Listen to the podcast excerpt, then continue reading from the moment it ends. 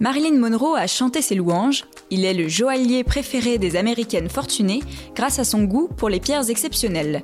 Voici l'histoire de Harry Winston.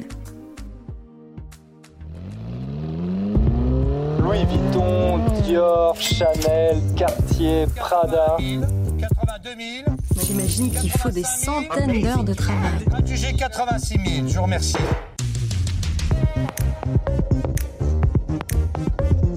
Les génies du luxe, un podcast capital.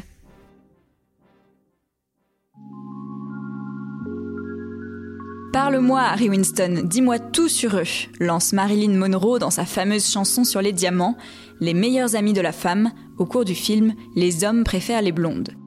Un bel hommage à celui qui fut surnommé le roi des diamants. De Marilyn à Elizabeth Taylor, en passant par Catherine Hepburn ou la duchesse de Windsor, on ne compte plus les célébrités qui ont craqué pour les bijoux Harry Winston.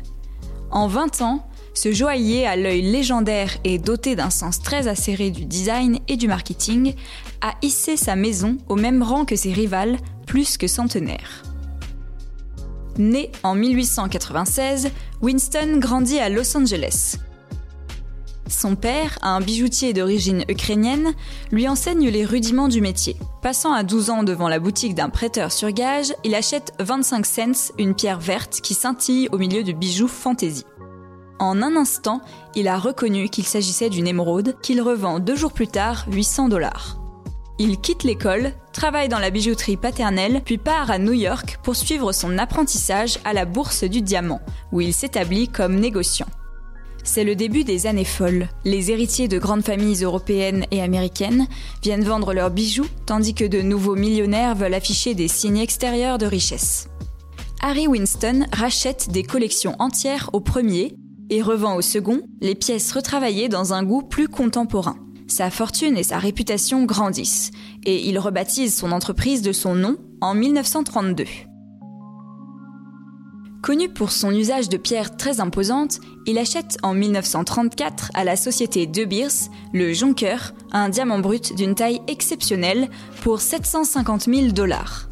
La somme stupéfie, mais moins que le fait qu'il se fasse envoyer la gemme à New York sous pli recommandé pour 64 cents. Il utilisera d'ailleurs toujours ce mode d'expédition économique et discret. Adepte du coup d'éclat permanent, Harry Winston expose le Jonker à New York et dans de nombreuses villes des États-Unis. Puis, il le confie à son maître tailleur après lui avoir demandé de s'exercer sur des centaines de répliques en verre. À l'issue du processus de taille et de polissage, surgissent 12 pierres dont la valeur totale dépasse 2 millions de dollars. Par la suite, Winston montrera toujours au public ses acquisitions majeures. 28 pierres exceptionnelles, dont les diamants Hope, Anastasia, Taylor Burton ainsi que le saphir La Grande Catherine. Il prêtera aussi ses colliers et bracelets aux actrices de cinéma lors des Oscars. Deux moyens presque gratuits de s'assurer d'énormes retombées dans les médias. Lui-même reste pourtant dans l'ombre, l'assureur Lloyds lui interdisant de se faire photographier par crainte d'un enlèvement. Après la Seconde Guerre mondiale, Harry Winston poursuit son expansion en ouvrant des boutiques à l'étranger. On en compte une vingtaine aujourd'hui. Il noue aussi des relations privilégiées avec De Beers et s'entoure des meilleurs designers comme l'Indien Shind qu'il fait venir de Bombay. S'appuyant sur leur expertise, il lance la mode du clustering, un assemblage de pierres de forme hétéroclite qui devient sa marque de fabrique. Il innove aussi en matière de sertissage pour magnifier les gemmes.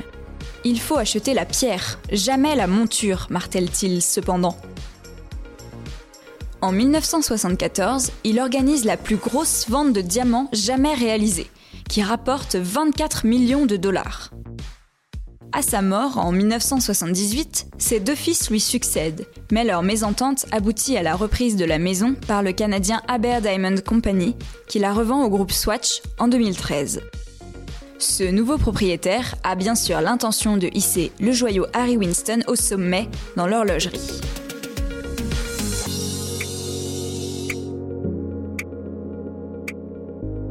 Un texte de Frédéric Briet, lu et réalisé par Léa Giandomenico.